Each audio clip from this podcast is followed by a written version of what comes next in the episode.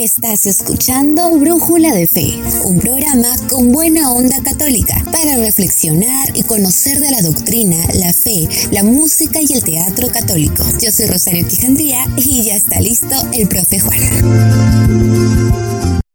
Sean muy bienvenidos amigos y hermanos en Cristo a nuestro podcast radial número 25 de Brújula de Fe que en este mes de septiembre seguiremos tocando temas muy interesantes teniendo grandes reflexiones como el que tendremos el día de hoy. Bueno, antes de presentar a la hermana invitada, este, mencionar la siguiente frase. La alegría con paz es hermana de la caridad. Sirve al Señor con tu sonrisa, lo dice el Padre Pío. Bueno, hermanos, el día de hoy nos acompaña la hermana Rosa Morales de Hernández desde México. Hermana, sea muy bienvenida y sus palabras Buenos días a todos. Eh, bueno, soy franciscana y, me da mucho gusto el estar aquí con, con Juan Quinjandría por, Torres porque para mí es, es pues una oportunidad que, que el Señor me da para poder pues compartir mi forma de, de vivir, compartir lo que, lo que soy y gracias, gracias Juan por haberme invitado desde acá, desde México. Entonces los saludo con mucha alegría. Muchísimas gracias, hermana. Este, hermana, el tema de hoy que nos reúne es la alegría cristiana, ¿no? Pero antes de hablar de este tema, nos gustaría que hable un poco de usted y de su comunidad a la cual usted participa y forma parte, ¿no? Bien, miren, mi nombre es Rosa María Morales Hernández y mi, mi forma de, de, vivir, bueno, eh, antes de, de que yo entrara al convento, soy de Loreto, Zacatecas, un pueblito muy, muy bonito. Bueno, que puedo decir yo no, porque pues es mi pueblo, pero eh, ese pueblo muy, muy lejos de Zacatecas, soy de parte de Zacatecas, pero es muy lejos de Zacatecas, más cerca de Aguascalientes que de Zacatecas y fue, es muy bonito porque pues uno, uno va viviendo día con día, pues las cosas que van pasando ahí entre los pueblos, pero eh, mi vida siento que fue muy bonita porque fue un, un encuentro con el, con el mismo, pues Señor, sin que yo supiera, porque desde chica es cierto, o sea, yo tenía raíces de, de lo que nos fueron enseñando nuestros papás. Eh, yo tenía, pues eso a lo mejor nuestros papás, mi papá me fue formando, papá y mamá me fueron formando ellos, pues cristianamente a su modo, pero uno crece y se le olvida que las cosas que, que nos, pues que nos inculcaron nuestros papás, entonces yo al, quinto año tenía 11 años cuando empecé más a lo que era la emoción del básquetbol, era basquetbolista ya después porque mm, era puro entrenar, no hacía otra cosa más que entrenar. Y, y después eh, me, me, escogieron en la selección de, de Zacatecas. Entonces, entré a secundaria y, y pues muy bien, pero no muy bien porque me pasaban las materias sin que yo estudiara porque para esa, esa escuela era muy padre el que tuvieran una, una, alumna en, en, el, en el equipo de, del estado de Zacatecas. Eh, a los 15 años me fui al convento que en realidad pues fue un caos, yo creo, para las madres, pobres madres, porque ellas pues empezaron a ayudarme a pues a bajarle, yo creo, un poco a, a todo la, lo exagerado que era, porque para mí era puro correr, era gritar, era, o sea, era, era cosas nuevas para mí. Eh, no olvidé rezar, olvidé todo, pero las madres ahora éramos 32 chicas, recuerdo éramos 32 chicas las que entramos al postulantado, pero yo era una de las terribles, o sea, gritaba por donde quiera, eh, se me olvidaban las reglas ahí. Eh, no, no, no, era un caos. Eh, las madres, pues, me ayudaron bastante.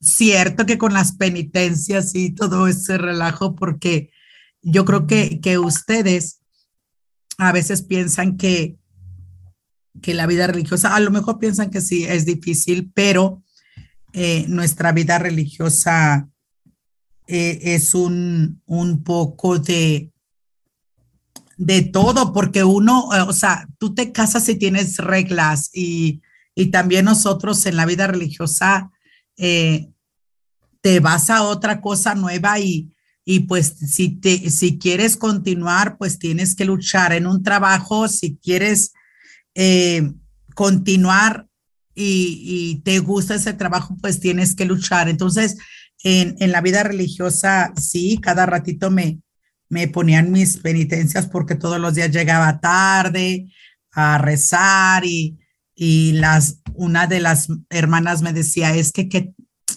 pues, ¿qué, qué puedes hacer tú? O sea, es llegar temprano, ¿qué te cuesta? Pues la verdad, era tan distraída que ya cuando tocaban la campana, yo llegaba corriendo a la, a la capilla, pues órale, en cruz, enfrente de todas, rezando el credo en silencio. No, no, no, no, era un caos.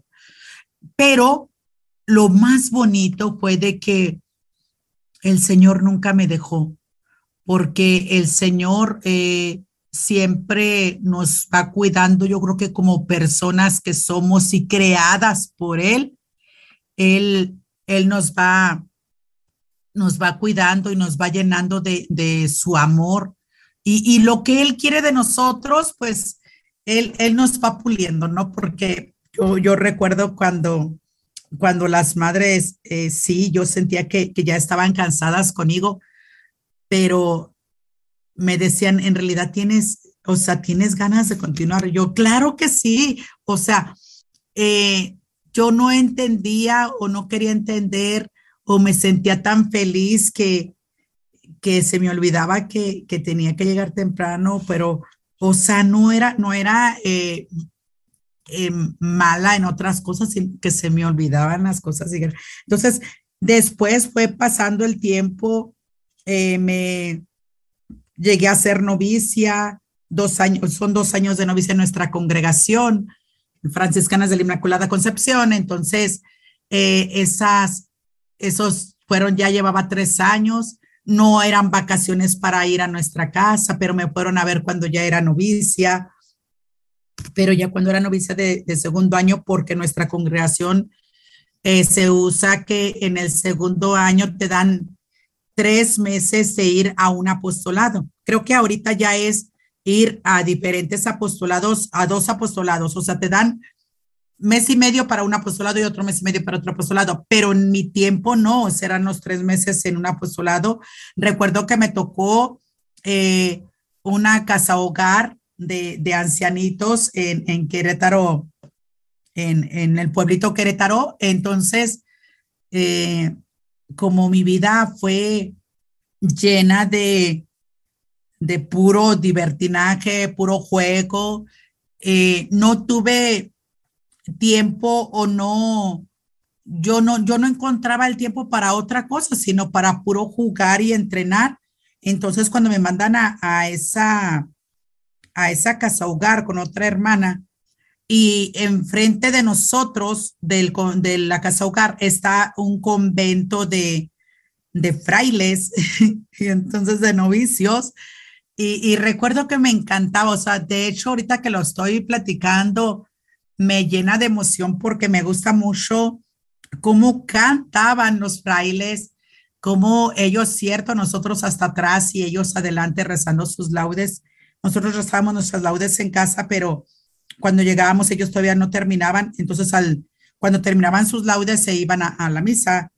Y, y, pues empecé a sentir eh, la atracción hacia un novicio y, y yo sentí que también él, entonces no pasaba nada, solamente nos mirábamos, pero como yo nunca había sentido esa sensación o, o que alguien me gustara, porque pues para mí era pues como dije, no, puro juego. Entonces, eh, pues ya eh, le dije a una de las hermanas, le dije, yo no sé qué me está pasando, eh, siento que, que, que nada más veo a, a ese fray, a ese novicio y empieza mi corazón así a palpitar. siento que, que en la noche nada más pienso en él, me levanto y pienso en él, estoy rezando y pienso en él. O sea, era puro ya pensar en él. Y, y la hermana me dijo, ay, dice, es normal, o sea, eres humana. Dice, nada más porque eh, las cosas tienes que ver, o sea, tu vida consagrada es tu vida consagrada y, y no tiene que, no tiene que atrofiarla nadie. Entonces, pero es normal lo que estás sintiendo, nada más hay que saberla trabajar, ¿no? Yo no lo sabía trabajar todavía porque para mí pues era la primera vez. Entonces, cuando regresamos a, a nuestro convento, a nuestro noviciado, a seguir con la formación para prepararnos para la consagración, nuestra primera consagración, eh, llegamos y, y él me, me, empezó a escribir porque sí hubo comunicación, o sea, platicamos el 4 de octubre, platicamos primero el, el 17 de, de, septiembre, que fue el, el, día de, la, de las llagas de nuestro Padre San Francisco, y platicamos porque nos invitaron como franciscanos que eran y como franciscanas que éramos, entonces nos invitaron, y luego eh, esa comunicación y luego el 4 de octubre, y, y pues ya nos venimos en diciembre y, y prometimos los dos seguir, seguirnos escribiendo entonces nos fuimos escribiendo, pero la madre no sabía lo que nos escribíamos. O sea, yo le escribía y le decía que yo no sabía qué me estaba pasando porque las madres ya no leen las cartas. Y yo le decía a él que yo no sabía qué me estaba pasando, que, que seguía pensando en él y que me emocionaba el, el recibir sus cartas y así.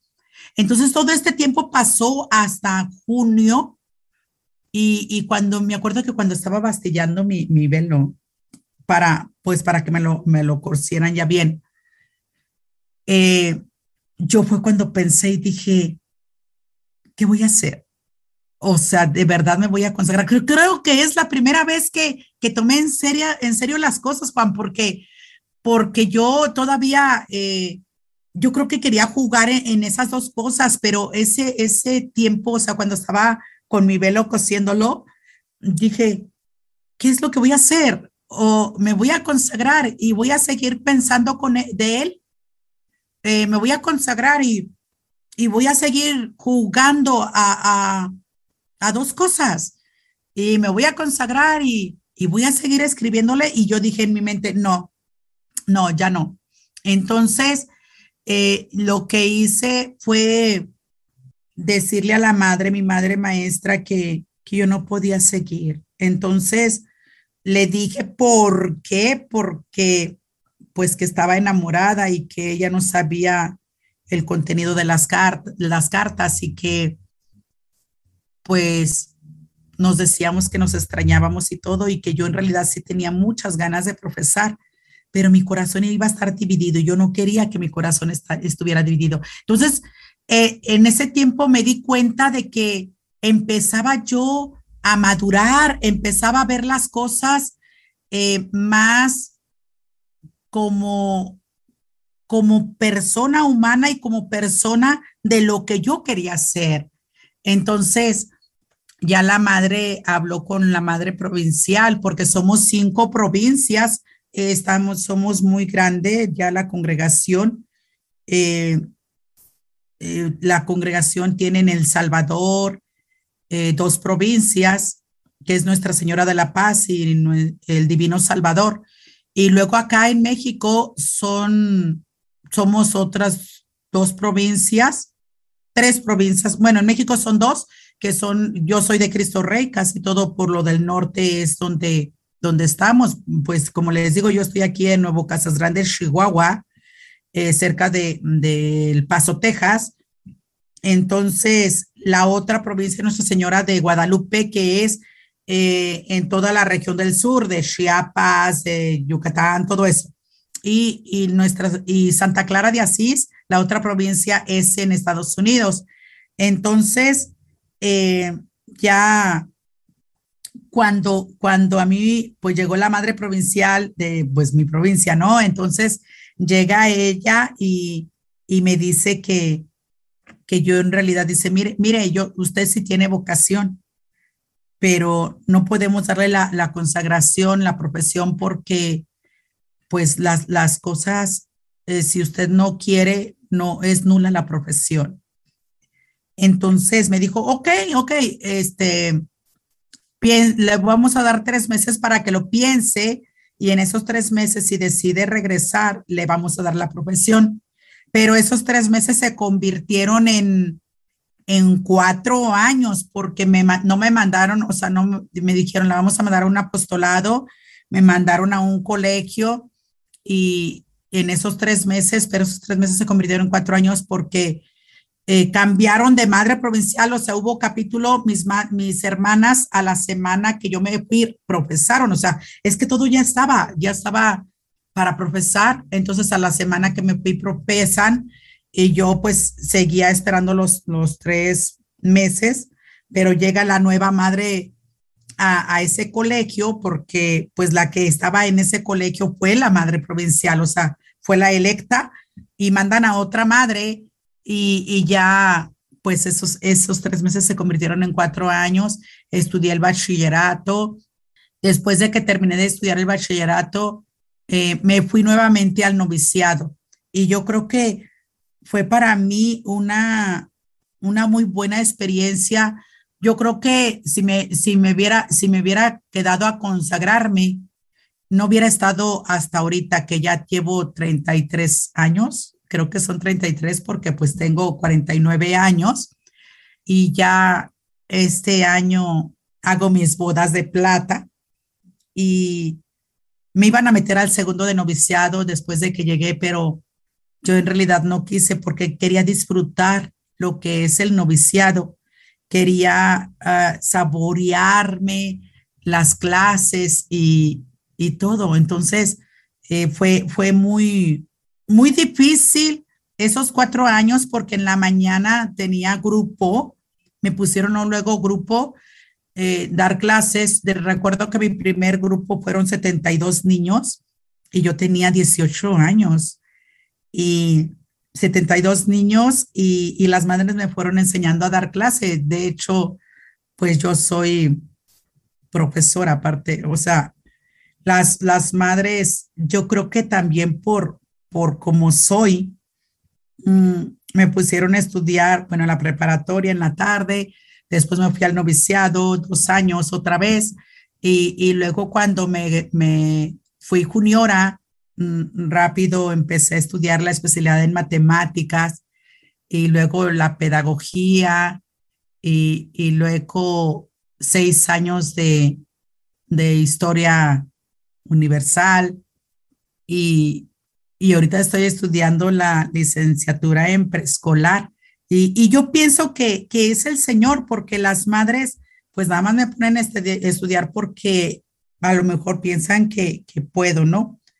Pero es, es muy, muy bonito eh, el ser religiosa. Yo creo que si volviera a nacer, eh, la oportunidad que me dio el Señor de, de conocer a las religiosas, así como me, me la dio, fue muy bonita porque el no conocer nada, el ver a una religiosa y el preguntarle cómo viven y que ella me dijo, ¿quieres ser religiosa? Y la verdad le dije que no, le dije, claro que no, pero tengo la curiosidad de saber cómo viven.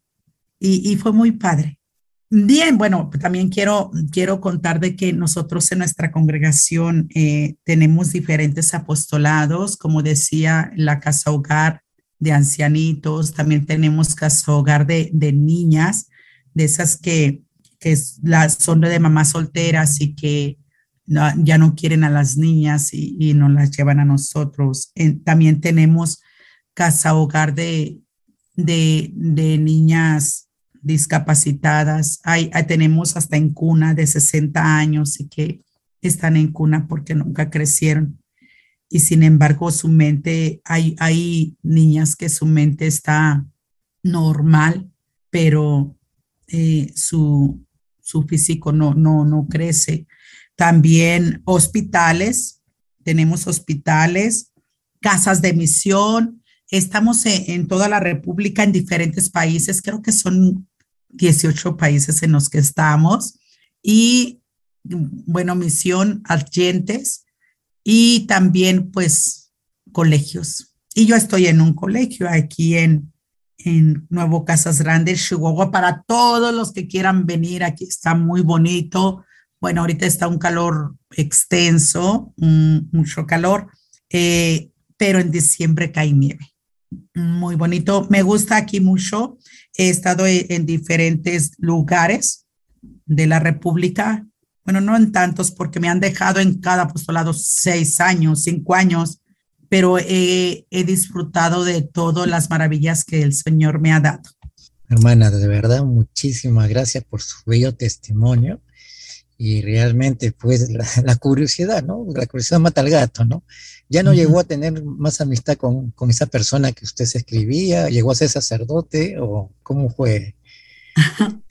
bueno, ay, Juan, pues Mira, en realidad yo, yo como que cuando, cuando me salí, él, él sí profesó y a mí me dio como un poquito de, de tristeza porque dije, pues ya no va a pasar nada. Y, y luego profesó él, pero después se salió porque, porque él investigó dónde estaba yo y en eso pues me habló y me dijo que ya se había salido y que pues que si empezábamos un, un noviazgo, pero yo le dije que no porque yo no estaba segura, porque así como les cuento, o sea, tenía mi corazón dividido y no podía elegir, optar por una cosa. Entonces, si me habían dado la oportunidad de tres meses o ya de más años que estaba, este, no podía irme hacia él porque, porque no, no, no estaba segura. Entonces, ya él no, pues le dije que no y como al año y medio o casi cuando me iba a ir al noviciado nuevamente, él me, me llama por teléfono y me dice que estaba con los, ¿cómo se llaman esos que están todos, eh, todos de negro y desde que entran a la formación, ¿cómo se llaman? Los jesuitas. No, no, no. De esos que hasta, que hasta su, su fundador tuvo un relajo en la iglesia. Podría decir los diocesanos, no sé. No podría decir porque hay varias comunidades, ¿no? Bueno, ahorita no me llega en la mente, pero son, son unos legionarios, los legionarios. Ah, Entonces, eso, él dijo que se había ido con los legionarios y que estaba en, en Aguascalientes, pero yo le dije que por favor eh, no, me, no me hablara ni nada porque yo todavía no, yo todavía no hacía mi opción, entonces que no quería que me confundiera y así. Eh, Total que, que duramos muchísimos años, muchísimos años yo ya sin saber de él, hasta después de que hice votos perpetuos, estoy hablando de hace como, como unos 15 años, ya, ya existía el Facebook. Entonces, en ese tiempo, yo creo que como 10 años, a ver, cuatro, cuatro en, en León, y luego dos en Escuinapas, cuatro, cinco, seis, y luego uno en el pueblo, siete, eh, ocho, nueve, diez, once, hace once años, doce años, eh, yo tuve curiosidad, Juan, porque yo dije, ok, este, voy a ver a ver si existe Mauricio Bendaño Jauregui. Y, lo busqué en el Facebook. Entonces, sí, sí, es, sí estaba ese nombre. Y ya yo le puse, hola, este, soy, soy Rosa María. Si, si, si eres tú, o sea, contéstame, nos conocimos en el pueblito, tú eras novicio, nos llevamos bien padre, este, y me gustaría saber si, si todavía existes. Y si no eres, olvida que te escribí esto. Entonces, volvió otra vez mi curiosidad, o sea, cosa que, que ya habían pasado siglos, o sea, años. Y llega mi curiosidad y ya cuando, cuando al siguiente día que abro mi Facebook, era yo directora de, de secundaria y aparte estaba estudiando la especialidad en historia y ya cuando, cuando abro mi Facebook y que encuentro el inbox, o sea, el, mensaje y me dice, hola, soy yo, sí, este, para, para decirte bien, es, nos conocimos ahí en el pueblito, eh, estoy muy, muy contento que me hayas, me hayas escrito y seguimos, empezamos a comunicarnos por mensajes y yo en realidad no sabía ni quién era, porque yo le pregunté, ¿y de dónde eres? ¿Y qué pasó con tu vida? Total que él era de Celaya, o sea, Celaya, Guanajuato, y yo ni sabía que ni siquiera era de Celaya, o sea, hubo tan poca comunicación cuando nos conocimos. Eh, yo creo que fue un, un enamoramiento nada más así, que ni siquiera este, fue profundo, porque yo creo que cuando hay un noviazgo se conoce y, y van teniendo una formación, ¿no? Pero no conocí nada de él hasta en ese tiempo que estuve en León, Guanajuato, supe que, que era de Celaya.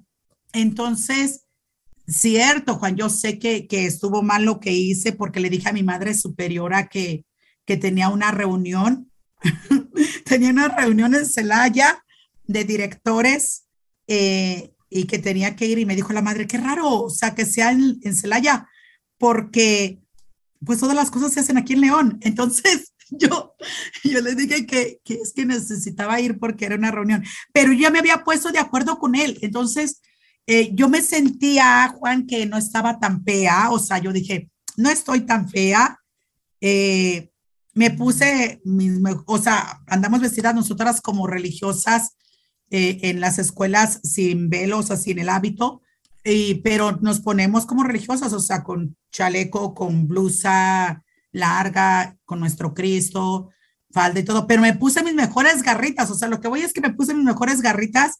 Yo eh, te, he tenido una comunicación con nuestro Señor muy profunda y, y no, le, no le miento nada, o sea, nuestro Señor no le ocultó nada, aparte que es Dios, no, o sea, todo lo sabe, pero siempre hay una comunicación muy padre. Entonces yo le dije a él, mira, Señor, sé que eres mi esposo, no te vas a poner celoso, eh, voy a ir a ver a Mauricio, tengo la curiosidad, este, en realidad, te voy a decir una cosa y yo creo que todos los que nos escuchan, yo le dije al Señor, si hay la oportunidad de, de, dar, de darnos un beso, se lo voy a dar. Y te lo estoy diciendo desde ahorita. Total que, que me fui a la, esa bendita reunión, nos pusimos de acuerdo que nos íbamos a ver en la central. Eh, yo quería ver un Mauricio como el que había conocido cuando yo tenía 18 años. Entonces ya estoy hablando de que tenía yo creo yo 39, 40 años. Entonces yo quería verlo igual como lo había visto allá en, en Querétaro. Y, y ¿qué crees, Juan? Que yo me llevé hasta la cámara porque le dije también a, a mi Jesús, le dije, y me voy a llevar la cámara porque quiero sacarme fotos con él. Porque, bueno, para mí era una emoción el que la persona que, la única persona que me hizo sentir emoción, dije, lo voy a ver. Llegué a la central, me bajé, eh, no lo, no lo encontraba por más que volteaba por todos lados. Y él estaba enfrente de mí, pero yo no lo encontraba porque, porque estaba horrible, Juan, horrible. O sea, o, o me lo disfrazó nuestro Señor, no lo sé, pero estaba lleno de la cara de puras puras verrugas, o sea, feo, muy gordo, una papada que grandísima, este, pura carnosidad en los ojos. Eh, para mí, o sea, yo cuando lo conocí tenía sus ojos azules, ya no se le veían los ojos, o sea, una carnosidad terrible. Y eh, el arrapa tenía muchos granos en, en la cabeza y él estaba enfrente de mí hasta con una postura muy, según él, muy sexy, pues no era sexy para mí, o sea, yo lo vi y yo seguí caminando y luego en eso me dice, ¿a quién buscas? Y le dije, ¿eres tú? Total que sí era. Entonces, yo la verdad ni siquiera ya saqué la cámara porque dije, no, hay que voy a andar sacando la cámara porque dije, se me va a echar a perder la cámara. No, no, no, en realidad fue algo terrible, chascazo para mí porque ya cuando, cuando lo vi y que estuvimos platicando, y llegué a la casa molestísima con nuestro Señor. O sea, llegué al sagrario, todas las noches suelo llegar ahí con él y hacer mi examen de conciencia y todo. Entonces llegué y yo molesta con él y dije, ¿por qué? O sea, ¿por qué está así? Estaba muy feo. ¿Por qué me lo cambiaste? No era el Mauricio que yo había conocido. Y volvió a ahí terminar todo porque ya no sé de él. Eh, él se casó, tenía tres niños, o sea, unos gemelitos y otro niño eh, conocí a su esposa, a sus papás de él y me regresé, o sea, la junta se me acabó rápido. En cuanto en cuanto ya me, me saludé a sus papás y todo porque fuimos a su casa, yo ya quería, lo que quería era regresarme porque yo creo que el Señor, no yo creo, el Señor es muy celoso conmigo y, y me, me cambió al Mauricio que yo había conocido. Bueno, aún así, hermana, qué buena experiencia, ¿no? Y realmente a veces nosotros no sabemos las situaciones de la vida de cada hermana consagrada, ¿no? A veces decimos, no, ya están en su convento, y están orando, pero su vida personal es otra cosa, nadie sabe, ¿no? Bueno, hermana, vamos a empezar con la pregunta. Y la primera pregunta es, ¿cuál es la naturaleza y el fundamento de la alegría? Bueno, la, la, yo creo que la naturaleza y el fundamento en primera, Juan, pienso que, que es el ser creados por Dios, porque es natural, o sea, el, el ser creados por Dios y, y, el fundamento es de que tenemos que ser felices, porque es una felicidad grande el que el Señor nos haya creado indiscutiblemente eh, donde hayamos nacido, porque a veces dicen que, que las personas pueden ser eh, tener el error de que, de que es una casa pobre y que no sé cuál error. No, no, no, no, porque toda persona podemos ser felices en todo momento y la alegría podemos tenerla eh, por nosotros mismos y, y por eso la naturaleza y el fundamento de la alegría es en toda persona, porque si nosotros sabemos que somos creados por Dios y si buscamos lo que es realmente el amor, ahí está el fundamento.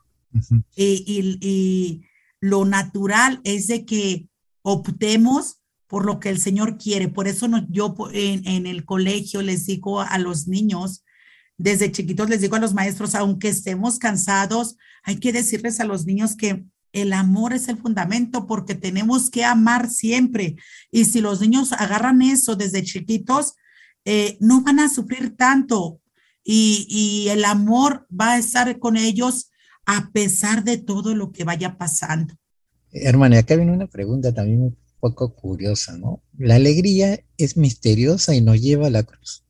Sí, yo digo que no es misteriosa porque vuelvo a regresar a la primera, yo creo que, que, que van unidas, porque si, si el, el, amor, si la alegría la tienes tú como creado por Dios y lo sientes como fundamento. Entonces no creo que, que sea misteriosa porque eh, el misterio sería el que no quisiéramos nosotros o no estuviéramos conscientes de las cosas que, que estamos haciendo. Y, y, yo creo que aquí viene lo de Job, porque Job eh, tenía el amor y sabía, o sea, el fundamento era Dios y para él el Señor me lo dio, el Señor me lo quitó. Eh, y esto, esto ayuda mucho a que lo que tú quieras, Señor. Eh, yo he pasado por, por cosas que no crean que, que uno es, es puro, pura vida y dulzura. O sea, si lloramos, si le decimos al Señor, yo, por ejemplo, veo cuando estaba en Escuinapa, Sinaloa, eh, una vez me acuerdo que, que estábamos, teníamos los domingos primeros las 24 horas. Empezábamos desde las 7 de la, de la tarde del sábado y terminábamos hasta las 7 de la, de la tarde del domingo y nos íbamos turnando. Pero me tocó con una hermana que es muy mística. Eh, después de ella seguía yo. Entonces, cuando yo llegaba con nuestro Señor y ella salía, ella salía, pero bien elevada, sí, bien profunda. Y yo entraba con nuestro Señor y yo hasta le decía, o sea, ¿cómo la comunicación de Dios con nosotros, con Dios es muy diferente? Porque yo le decía a nuestro Señor, oye, ¿qué te platicaría ella? O sea, ¿cómo te platicará? Porque yo te platico, hola, hola Señor, ya llegué. Fíjate que me pasó esto, esto, esto, esto. Y a lo mejor la hermana dice, Señor Dios, aquí estoy para hacer tu voluntad. Y sin embargo, las dos llegamos al mismo camino no sabemos cómo vamos a no, cómo, cómo, vamos a, ir hacia Dios, porque cada uno tiene nuestro, nuestra propia, propia cruz. Entonces, uno va caminando eh, con la cruz que, que, el Señor nos vaya dando. Yo, por ejemplo, los martes y los viernes que tenemos Via Crucis, para mí es muy cansado el Via Crucis porque está muy largo, pero me encanta porque uno reflexiona y ve todas las cosas que, que van pasando. Y, y eso es muy bueno. Hermana Rosa, ¿por qué se dice que la tristeza y la pena no es de Dios? ¿Podría decirnos? Sí, sí, sí. Quiero, quiero, quiero también, eso me, me, me hace cuestionarme y decir, cuando yo estaba pensando en que la tristeza eh, no es de Dios y la pena no, no son porque nosotros somos libres y es una libertad que, que el Señor nos dio, aunque a veces nosotros como personas, eh, a veces decimos, Dios mío, ¿por qué me pasa esto? Pero hay ocasiones que no son, las, las situaciones o los problemas no vienen por las acciones que nosotros hacemos, pero las acciones que hacen otras personas. Entonces, por eso pienso que, que la tristeza y la pena no son de Dios porque nosotros nos vamos uh, trayendo cosas uh, por las acciones y son las consecuencias que nosotros vamos llevando. A veces sentimos tristeza, pero es una tristeza porque no estamos en Dios. Eh, vuelvo a repetir lo de Job. Entonces, Job, cierto, de repente le dijo a su esposa, ¿no? Porque eh, ese, ese cordero que, que se escuchó y que le dijo, ¿no te lo robaste? Y ya fue cuando le dijo él, ella, oye, este, tú que, que tanto oras, que tanto eso, y, y no crees en lo que te estoy diciendo. Entonces, cuando nosotros nos alejamos un poquito del Señor, es cuando empiezan las, las penas, ¿no? Eh, Job lloró mucho y, y, le dijo al Señor, no, mejor quítame la vida.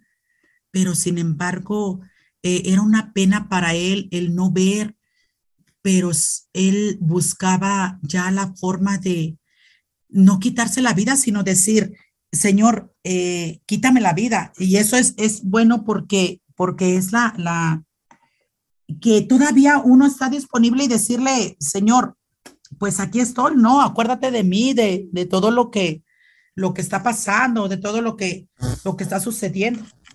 Porque quiero aquí, por ejemplo, nosotros como católicos, eh, es una cosa que, que debemos de entender que, que en este tiempo todo está cambiando, pero lo que no cambia es el origen, lo que no cambia es de que Jesús desde hace dos mil años, Él está y ese es el fundamento, el que nosotros debemos de tener y que en medio de las tristezas y, como el Vía Crucis, ¿no?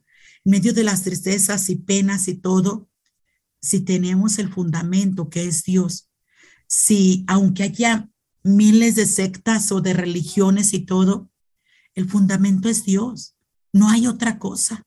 Entonces, Dios es el que, el que está con nosotros, Dios es el que, el que va a poder, eh, en medio de todo, nosotros que tengamos paz.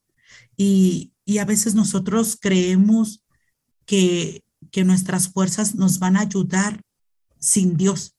Y, y lo digo porque, porque yo, hay ocasiones ahorita que soy directora y que he sido directora pues ya dos veces superiora, eh, a veces las penas no se las dejo al Señor. Me voy y me acuesto pensando en ellas, ¿no? Como con el Mauricio, ¿no? Pienso y pienso y pienso. Entonces, hay que dejárselo todo al Señor para que, para que el Señor empiece a moldear lo que es nuestra vida, a, a hacernos partícipes de su reino, porque uno no puede llegar al reino del Señor si no llega hasta la cruz. Entonces, el fundamento es llegar hasta el Señor, es en medio de la tristeza y la pena, llegar hasta el Señor. Por eso no son de Dios, son de nosotros, que nosotros vamos enfocándolos, pero eh, esto a veces nos ayuda para, para las cosas que, que no estamos centradas o centrados en el, en el Señor. Y Él eh, a lo mejor lo permite para que nosotros maduremos en otras cosas y, seamos mejores. O sea, eh, vuelvo a, verlo de mi vocación. Si, si yo no me hubiera salido, si yo no, yo no hubiera estado consciente de que, de que no podía dividir mi corazón, sino que tenía que estar centrado en lo que es Dios, eh, la decisión yo la hubiera tomado y a lo mejor me la hubiera pasado llorando y arrepintiéndome y con esa pena toda mi vida. Entonces, Dios lo único que quiere es que nosotros seamos felices y alegres. Amén, hermanita, de verdad. Bueno, hermana, ahorita vamos a escuchar un hermoso tema titulado El himno de la alegría y regresamos. Ok.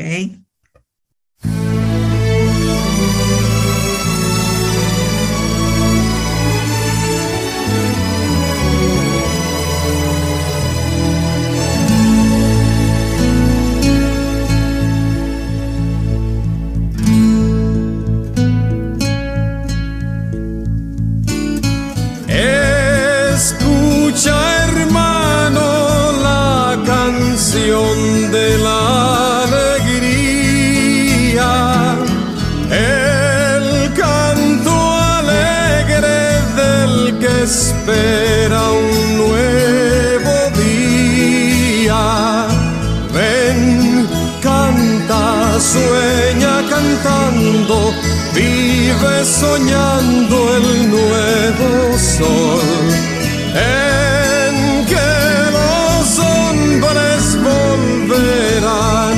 a ser hermanos. Ven, canta, sueña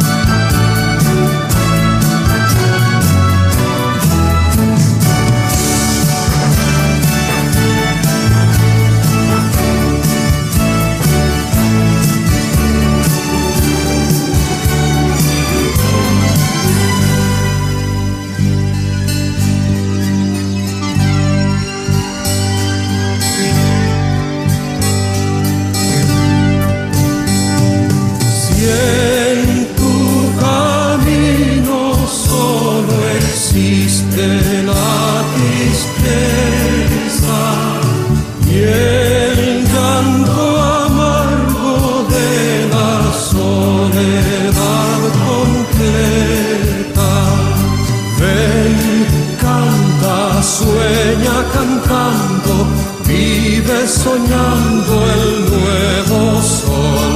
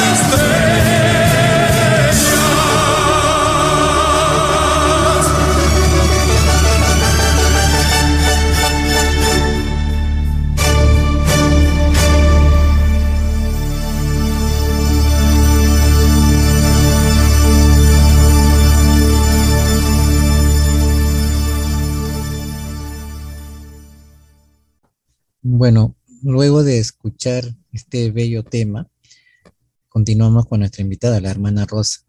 Hermana, ¿cuál es el ejercicio de la alegría? ¿Hay algún ejercicio a la alegría? Ah, yo creo que el ejercicio es pensar que el centro es Dios y que a pesar de todos tus problemas, no, no, o sea, no, nadie tiene la culpa sino tú. Entonces, e, es, yo creo que ese es un ejercicio más padre, el que tú le sonrías a una persona que a lo mejor en ese momento necesita de que alguien le diga, buenos días, ¿cómo está? Ahorita recuerdo, por ejemplo, unos chicos que estaban limpiando los vidrios en la calle y, y en eso yo me paré porque era el semáforo y estuve observando otro chico que, que corrió a, con uno de sus compañeros que estaba en el suelo y le estaba ayudando a amarrar su zapato porque porque pues ya no lo tenía, o sea, la suela se le había descompuesto y yo los observaba y decía, eh, ese es un padre, eh, una, una, un padre testimonio de que estos chicos, aunque sean muy pobres, están con la alegría. Y ese ejercicio es de que estás al momento de que el Señor quiere que tú hagas una obra de misericordia, el Señor quiere que le transmitas una emoción a alguien, eh, si, lo, si está en tus manos. Y, y, recuerdo que yo llevaba el dinero para el mandado.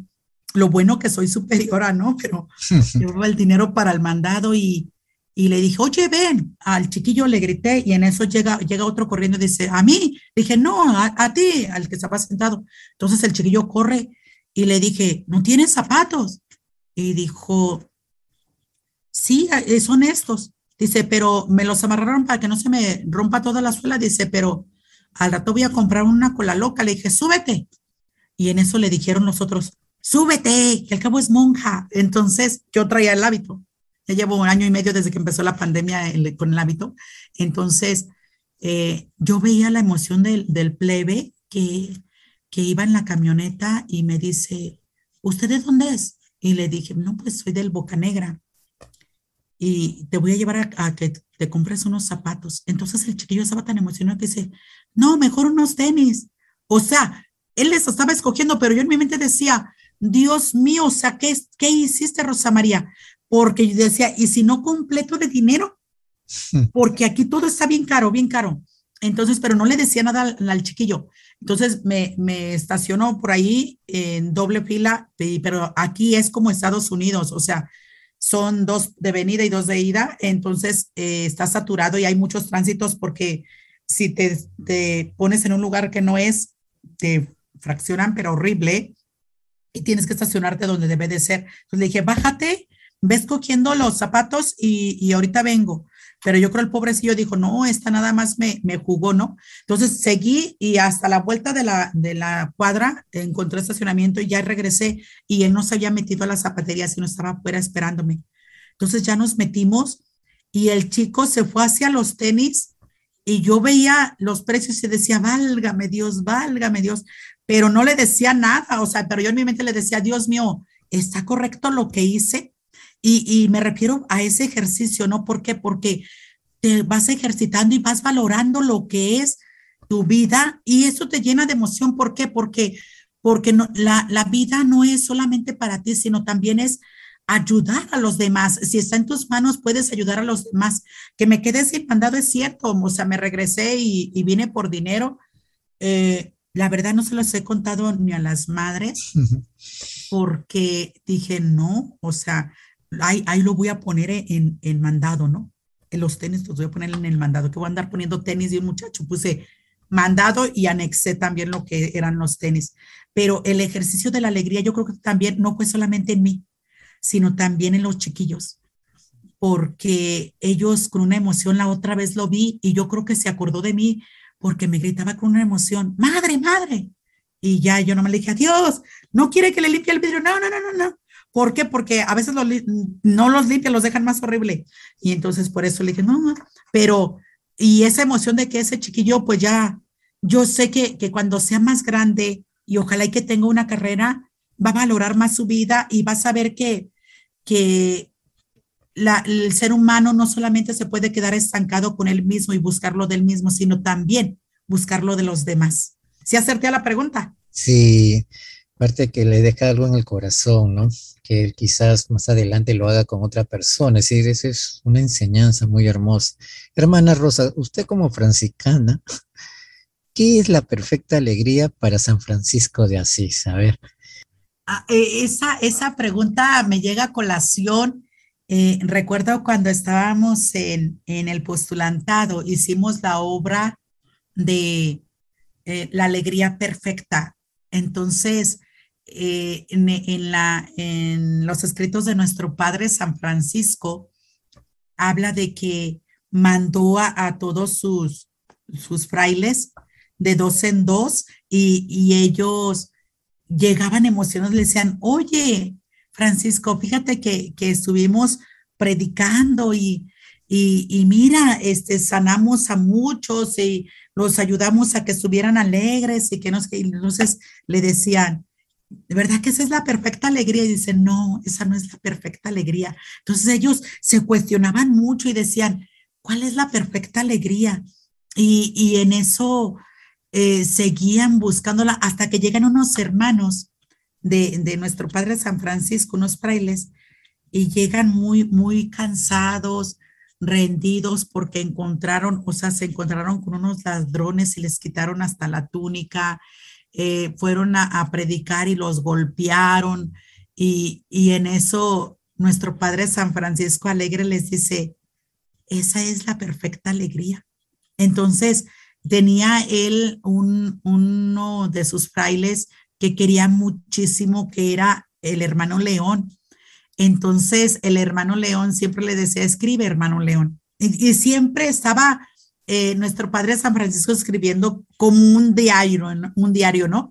Porque él veía de que el, el Señor siempre se iba a manifestar entre lo, lo, más pobre, entre lo que uno está viviendo en lo cotidiano, pero también la perfecta alegría no se encuentra en, en lo que está súper feliz, sino que en las tempestades es cuando hay que valorar y hay que ver.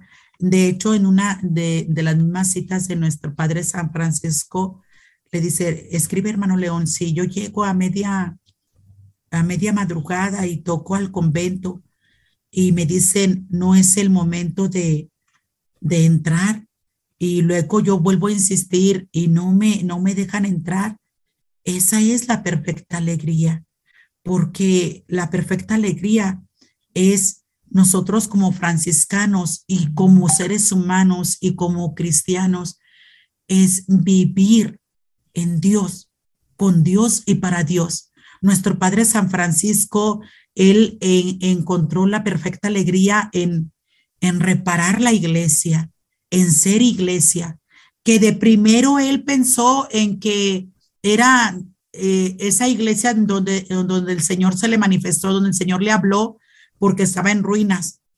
Pero no, o sea, la perfecta alegría es dar testimonio de que el Señor existe y empezar a reparar la, la, la iglesia, porque le dice, repara mi iglesia que, que está en ruinas. Y esa es la perfecta alegría porque no es una iglesia eh, física, sino es una iglesia del corazón donde veamos a los demás, a las demás personas de que son iglesia. Y ahorita en este tiempo, Juan, que estamos viviendo, la iglesia se está destruyendo. La iglesia está, y no por la pandemia, sino está en pandemia cada día. Nuestros, nuestros jóvenes de este tiempo nuestros padres de familia de este tiempo no ven la perfecta alegría, porque ellos eh, a lo mejor están como en un momento nuestro padre San Francisco que, que él pensó en que era construir la iglesia que estaba en ruinas, una iglesia física. Es una iglesia humana donde uno tiene que descubrir que ahí está la perfecta alegría. Y nuestro Padre San Francisco nos estuvo diciendo miles de veces eh, de que la perfecta alegría es estar alegres, pase lo que pase. Bonitas palabras, hermana, de verdad, hermana Rosita, de verdad. Hermana, para ir concluyendo con las preguntas, y este creo que es más actual también, ¿cómo vivir la alegría en este tiempo de pandemia? Como usted estaba hablando, ¿no? Hay circunstancias, hay problemas, ¿no? ¿Cómo vivir la alegría en este tiempo de pandemia? Ay, eh, uno, un, yo, yo sé y yo creo que tú sabes, Juan, que ahorita la política está bien terrible y, y que ganan los poderosos, pero no pueden ganar en, en nuestros corazones. Eh, hace un momentito decía que la pandemia la tenemos nosotros dentro de la iglesia porque nos estamos llenando de eso. Y, y pero dentro de la pandemia, que es el COVID-19, es, bueno, eh, sí poner, si nos dan los medios, hay que hacerlos, por ejemplo, vacunarnos. Hay que vacunarnos si, si esto nos ayuda a que si nos dan unos de tan fuerte, sino leve. Pero yo creo que cada uno de nosotros, todavía hay gente que no se quiere vacunar, o sea, que dice, no es que dicen que nos vamos a morir. Sí, nos vamos a morir, o sea, como sea como sea, nos vamos a morir, pero hay que, hay que tomar los medios que nos están pidiendo. Es como ese señor que dicen, no sé si era señora o señor, pero el cuentito que dicen que, que estaba, o sea, en una inundación y que él decía que al cabo el Señor me va a cuidar porque yo siempre, pues he estado con él y luego le mandan una lancha y, no, no, no, yo porque voy a esperar al Señor, le mandan un helicóptero, no, porque voy a esperar al Señor, le, le ponen ahí un árbol para que se agarre, no, él se guía, ¿no? Entonces, la terquedad que nos lleva a nosotros nos agarra a una pandemia y esa pandemia cierto, está muy, muy cruel y, y tenemos nosotros que esforzarnos por vivir la alegría en medio de todo y, y buscar los medios y a cuidarnos. O sea, hay gente que ni siquiera ya se pone el cubrebocas que porque ya está vacunada, pero puede transmitírselo a alguien que, que no está vacunado. Por ejemplo, ahora este, de nuestros niños eh, podemos pegárselo. Y, y, también en una pandemia, en, el tiempo de pandemia que estamos dentro de como católicos que somos, eh, el mundo nos está consumiendo, nos está llenando de pandemia en, nuestra vida, porque nosotros nos estamos enfocando más a lo más fácil, nos estamos enfocando más a lo de ahora, y, hace un rato decía que el fundamento y lo que no puede pasar de moda es el amor de Dios y que Jesús vino hace dos mil años y que Él tiene que seguir y sigue aquí con nosotros, pero nosotros nos estamos olvidando y nos estamos metiendo, involucrando, llenando, infectándonos de esa pandemia, una pandemia en la que podemos morir y nuestra alma eh, se va a perder, o sea, ya, ya ni siquiera estamos eh, temiendo a que, a que Dios existe. Y recuerdo que, que una vez mi, mi, propio hermano me dijo, oye, oye, trampitas, me dice trampitas, dice, oye, trampitas, ¿tú crees que el cielo exista y el infierno? Y yo lo volteé a ver, le dije, claro, claro que existe. Le digo, oye, y por eso nosotros tenemos que luchar. Lo me dice, pero tú crees, claro, o sea, es, es, una fe que te tiene que llevar hasta que, hasta que mueras. Y luego dice, ¿y si no existe? Le dije, si no existe, tienes tú que sentirte feliz de que viviste ayudando a los demás y ayudándote a ti mismo, porque en este tiempo de pandemia en nuestra iglesia nos estamos contaminando, nos estamos infectando, nos estamos llenando de las cosas nuevas que nos está dando el mundo y que nos olvidamos de las cosas que nos dieron nuestros padres. Ahora los padres de los niños ya se están infectando de esa pandemia porque los papás de esos papás les dieron bases pero nos vamos por la más comodidad. Es como ahorita el COVID, yo mejor no me inyecto, en peligro y si me inyecto me muero. En esta pandemia en la iglesia, yo mejor no voy con Dios, prefiero irme a las otras cosas más fácil. Y uno como consagrado, Juan, puede infectarse de esa pandemia, de que no, no nos vamos a lo que es de Dios y nos vamos a lo más fácil. Te, digo porque el Via Cruces a mí me cuesta mucho trabajo, pero sin embargo, digo, me va a ayudar y va a ayudar a los demás porque nosotros estamos consagradas no solamente para para estar aquí como diga, sino para pedir por los demás y ayudar a los demás. Entonces, no puedo quedarme yo con que no me cueste nada. Si me cuesta el Via Cruces, con gusto tengo que hacerlo. Y párese, ínquese cuando toca hincarse. Te adoramos, oh Cristo, te bendecimos. Y párese cuando es el Padre nuestro. Y yo, que apenas me van a operar de la columna porque no aguanto, y si todavía puedo pararme y sentarme, ¿por qué no hacerlo? Entonces, hay que buscar que no nos infectemos de una pandemia que nos puede matar, pero también una pandemia dentro de la iglesia que nos puede matar también y llevarnos al comodismo y olvidarnos que existe algo tan valioso y que debe de ser el, centro de nuestras vidas. Indiscutiblemente, estés casado, estés soltero, estés consagrado, seas sacerdote, indiscutiblemente de eso, todos, todos debemos de saber que nuestro centro debe de ser Dios. ¿Por qué? Porque Dios es el que libera y nos ayuda a quitarnos de esas infecciones. La pandemia está muy dura dentro de la iglesia y también eh, en, en podernos enfermar dentro de la iglesia y fuera de la iglesia la enfermedad como esa pandemia que puede matarnos, pero también hay que pensar, debemos de prepararnos. Este, Dios no permita que nos dé una pandemia, pero si nos llega a dar, Señor, aquí estoy y estoy preparada para poder llegar hasta ti. Gracias, hermana Rosa, de verdad. Y lo que usted dice es verdad, ¿no? Y bueno, por noticias se sabe que, que en México pues hay ideologías, hay un montón de comportamientos que, bueno, yo digo, ahí está la Virgen de Guadalupe, ¿no? Este, sin embargo, hay gente que no vive el cristianismo, ¿no? Y otros sí, ¿no? Pues también se ve grandes devociones, ¿no? De mucha gente que, que ama a la morenita, pero en todas partes sucede, acá en el Perú también, ¿no? Y es un poco triste, ¿no? Porque realmente el, el fundamento de nuestra vida para un creyente es el Señor, ¿no? Hermana, de hecho, Juan, perdón, sí. pero yo cuando llegué aquí ya llevo cuatro años, con este es mi quinto año, pero yo cuando llegué aquí, yo decía, Señor, ¿dónde me trajiste? Porque es una, una iglesia, una diócesis muy árida, muy llena de pandemia, porque nos estamos llevando al comodismo. Es el único colegio que es católico y que es de religiosas.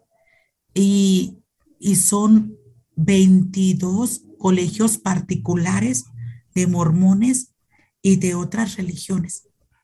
Entonces, y bueno, escuelas de gobierno también hay, ¿no? Pero es el único colegio y es el que tiene más poquitos alumnos. Y, y es la diócesis también más pequeña, o sea, apenas creo que tiene 16 años apenas la diócesis que, que es, porque era antes de Juárez, la diócesis pertenecía a Juárez, pero ahora la dividieron hace, hace años y, y es un, una, una ciudad o una diócesis muy árida al grado que, que yo decía, ¿a dónde me trajiste, Señor? Pero pienso en el canto, Juan, no sé si ustedes también se lo saben, el de, llévame donde los hombres necesiten tus... Entonces digo, Señor, si me tienes aquí y donde me tengas, pues tengo que yo, yo ahí plantarme y, empezar a florecer. Entonces llevo cuatro años. Del primer año eh, me fue muy difícil para poder empezar a, a darme a conocer o a dar a conocer eh, de Jesús por el que yo vivo. De hecho, hasta en las parroquias como que no son muy cerrados los padres, pero ya en estos cuatro años ya eh, las hermanas de la Veracruz que, que trabajan en la, en la catedral me empezaron a invitar a, dar temas eh, en sus padres de familia para confirmación, para primeras comuniones, para retiros de los papás, esos del catecismo y todo eso. Y me encanta, o sea, me encanta hablar de quien yo amo, y, pero es bien difícil eh, el, el, hacer que, que, vean que el Señor existe en uno. Eh, tengo reuniones con, con, esos colegios porque estamos en la misma zona de, de donde estoy yo del colegio y sin embargo, este, pienso que si ellos nacieron ahí, vamos al mismo Dios. Pero me duele que hasta los católicos, así Juan, así me duele muchísimo que los católicos también tienen a sus niños en esos colegios, porque dicen, como son de Estados Unidos esos colegios, eh, dicen que pues es mucho mejor y todo, o sea, desprecian lo que, lo que ellos van a la iglesia y rezamos y luego tienen sus niños en otro colegio donde los niños mismos los confunden, porque los niños dicen, bueno, entonces, ¿dónde estamos? No, pues dicen los, dicen los papás, es que es el mismo Dios. Sí, pero como dices tú, tenemos nosotros a María, que es cierto, de primero nuestros españoles nos la, nos la trajeron a la Inmaculada Concepción y todo, y a nuestros indios los hicieron que que creyeran en la Santísima Virgen, pero después fue la aparición, ¿no? De la Santísima Virgen de Guadalupe y aquí la tenemos, pero muchos creen en la Virgen, pero como dices tú, o sea, traen otras creencias, eh, otras brujerías, otros, este, curanderos, no sé de qué manera, y es muy triste porque a veces me ven así, dicen, no, madre, a usted la tienen bien embrujada. Y yo digo, Dios mío, que no me tengan embrujada. Pero, o sea, a veces, o sea, nosotros nos vamos con esas mismas creencias, ¿no? Y es bien difícil, Juan. Sí, no, este, hay tantas cosas, hermanita. No espero tenerla más adelante en otro programa porque hay muchas cosas interesantes para conversar, ¿no? Y para hacer enterar a todos los hermanos que las escuchan. Quería agradecerle por su presencia, por el tiempo que se ha dado. Y antes que terminemos, este, ¿podría dejar un mensaje a todos los hermanos que la están escuchando? Claro que sí. Miren, yo quiero decirles y, y, compartirles que, que la alegría, como franciscana que soy y como ser humana que soy, quiero decirles que nosotros como personas podemos tener la alegría y pase lo que pase, porque a lo mejor, como dijo Juan, otro tiempo podré contar de experiencias tan fuertes que he tenido, eh, pruebas tan fuertes que he tenido, pero que sin embargo el Señor eh, me tiene bien plantada porque el Señor cuando tú no lo dejas, Él siempre está contigo. El Señor, aunque tú trates de tentarlo, el Señor va a estar contigo porque es muy celoso. Cuando tú le demuestras ese amor hacia Él, el Señor comienza con, pues es muy celoso con los celos y decir, no te voy a perder. Es como cuando le dijo, también vuelvo a regresar otra vez lo de Job, ¿no? Que, que le dijo el, el diablo, no, pues él sigue contigo porque, pues no, nunca le haces esto, esto, eso, ok, dijo, menos me lo toques a él mató a todos sus hijos, mató a sus empleados, mató a sus animales, este, rateros y todo, y sin embargo, eh, él seguía, ¿no? Así debemos de caminar nosotros, saber que el centro es Dios y que Dios nos va a sacar de las cosas. Nunca, nunca va a estar nublado para nosotros.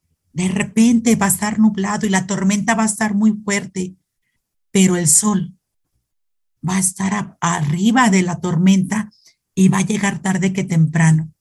Entonces, en medio de la tormenta hay que estar alegres porque el Señor se va a encargar de las cosas y más cuando no está en tus manos. Cierto que, que el poder gana, está ganando aquí en el mundo porque nosotros lo estamos dejando.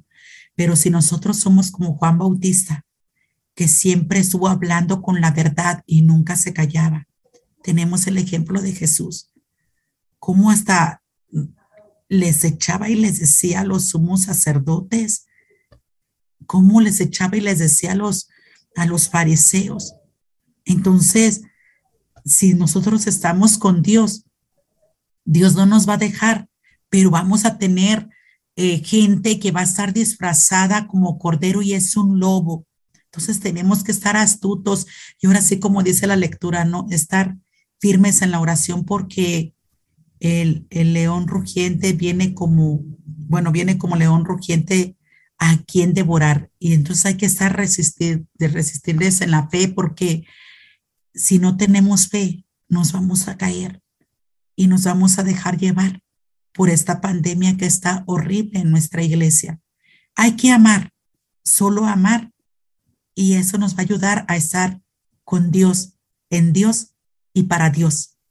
Pase bien, pase bien, Juan. Y gracias, gracias, Juan, por invitarme, porque para mí es un gusto eh, estar con, contigo, con todos los que nos escuchan, para poder nosotros caminar juntos y saber que en realidad vale la pena lo que estamos haciendo, vale la pena lo que estamos viviendo, porque si esto es de Dios, vamos a llegar hasta Dios. Gracias, Juan. Muchísimas gracias, hermana Rosa. Que Dios me la bendiga y la tendremos presente para en otro programa. Gracias.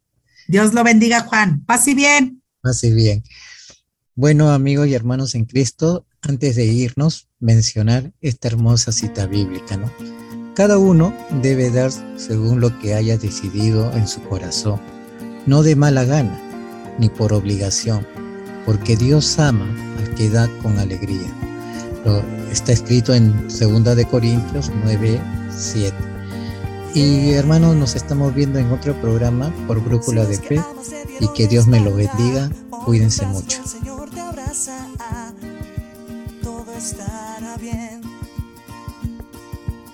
Si no tienes para pagar la casa, eres dueño del oro y la plata.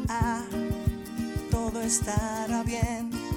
Solo tienes que confiar en él. Pronto el sol saldrá otra